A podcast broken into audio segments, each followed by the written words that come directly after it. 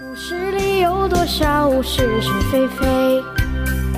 故事里有多少无非？《侍卫官杂记》，作者宋乔，由事了播讲。故事里的事，说不是就不是，是也不今天先生一早把军统的负责人毛人凤和内部警察总监的唐忠找来，有所指示。这个这个汤中啊，这里指的是唐纵，这两个家伙还有郑介民，都是戴笠活着的时候得力的助手。戴老板飞机撞山摔死之后，他们三个人谁也不服谁。于是先生挖空心思把军统的范围缩小，交给了毛人凤。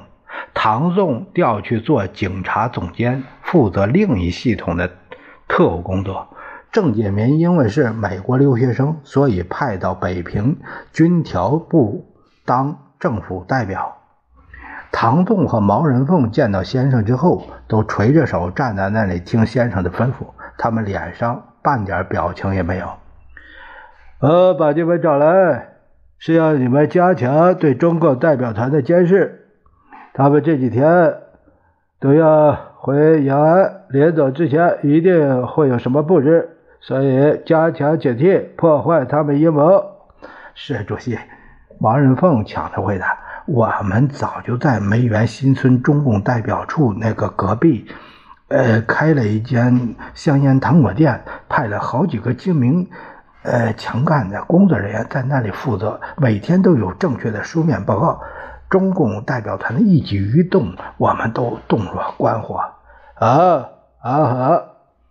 呃，主席，唐纵连忙说：“中共代表团办事处，那前后左右的洋房里面住的全是我们的工作人员，对于他们的动静，我们看得很清楚，而且又有详尽的记录。”先生听了他的话，频频点头，完全赞赏的意思。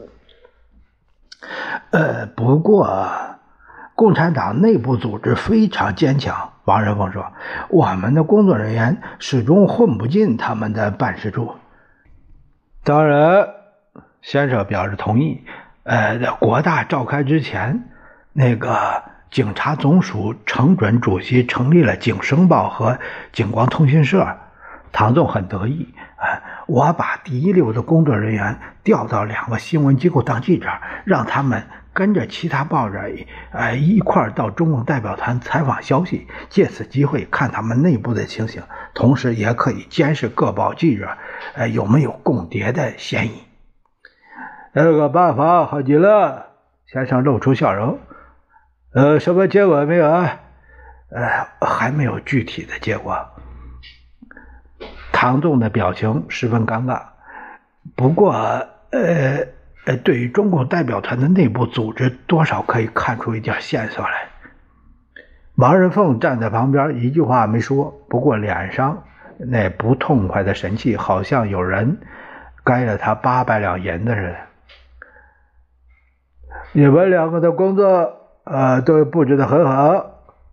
先生站起来。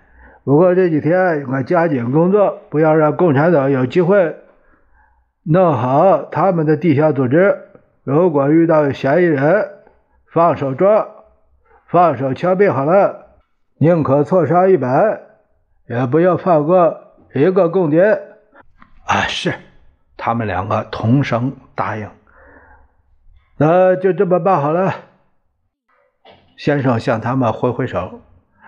两个人向先生敬了个礼，一同退出。